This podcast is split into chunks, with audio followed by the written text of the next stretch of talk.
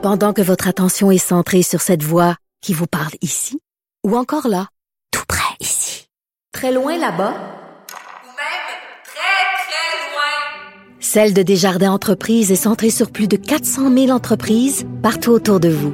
Depuis plus de 120 ans, nos équipes dédiées accompagnent les entrepreneurs d'ici à chaque étape pour qu'ils puissent rester centrés sur ce qui compte, la croissance de leur entreprise.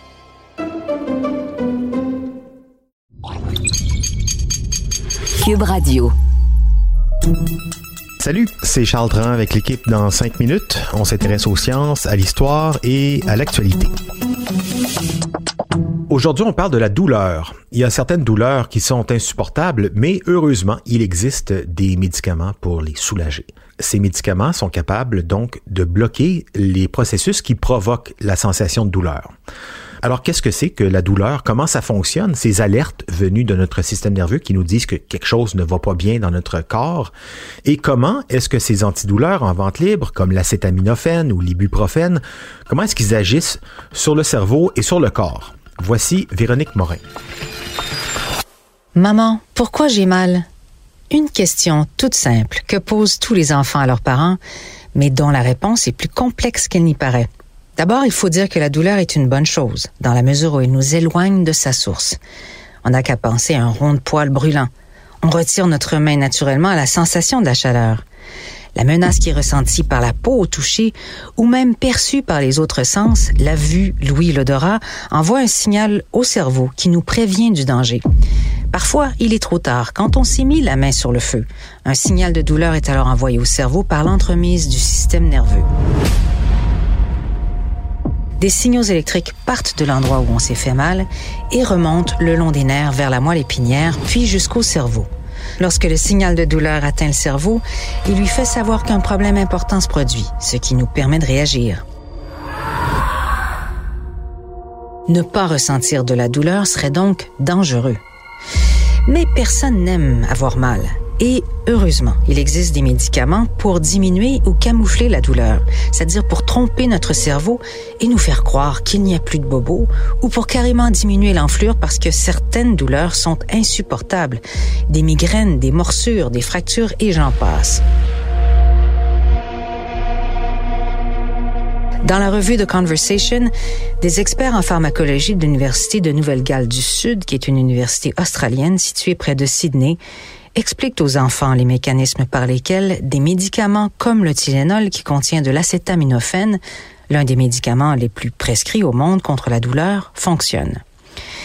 Ils racontent qu'à l'endroit où la douleur se manifeste, comme pour un mal de gorge, un doigt brûlé ou un bras cassé, de nombreuses molécules chimiques sont fabriquées et libérées par notre corps. Ces substances chimiques nous font ressentir la douleur et incitent également notre corps à envoyer davantage de sang vers la zone douloureuse. C'est pourquoi elle est souvent rouge et gonflée.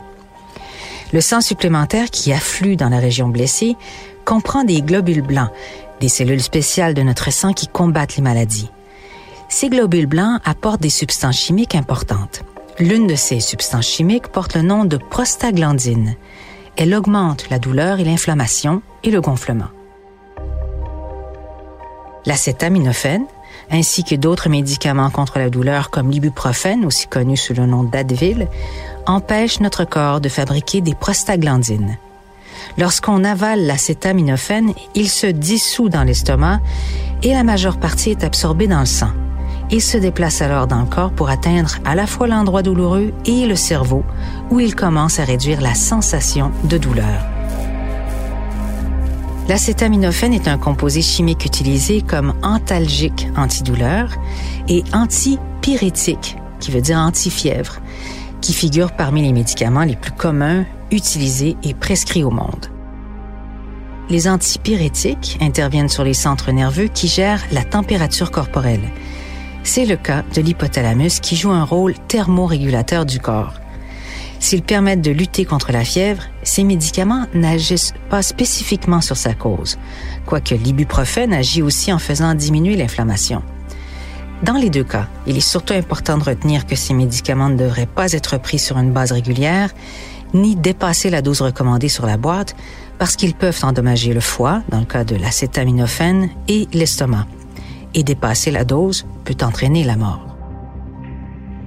Pour des douleurs plus aiguës, il existe toute une classe de médicaments, des opioïdes, des dérivés de l'opium, de la plante naturelle le pavot, papaver somniferum, dont la codéine et la morphine font partie.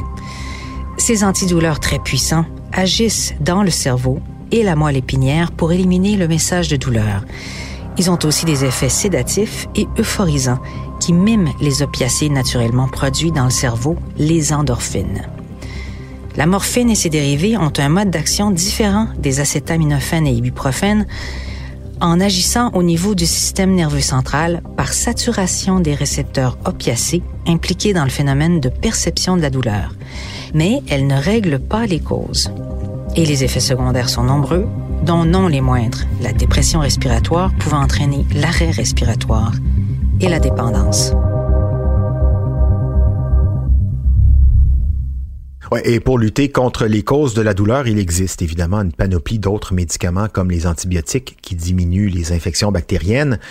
Dans le cas des infections à virus, il n'y a pas grand-chose à faire à part le repos euh, et boire beaucoup d'eau. Et évidemment, si l'infection se rend aux voies respiratoires, comme ça a été le cas de certaines personnes atteintes de la COVID-19, ben, il faut pas attendre et consulter tout de suite un médecin. Mais parfois aussi, pour les bobos moins sérieux, juste prendre son mal en patience, hein, sans petite pilule ou petite granule, c'est sans doute plus sage. Merci Véronique Morin, c'était en cinq minutes.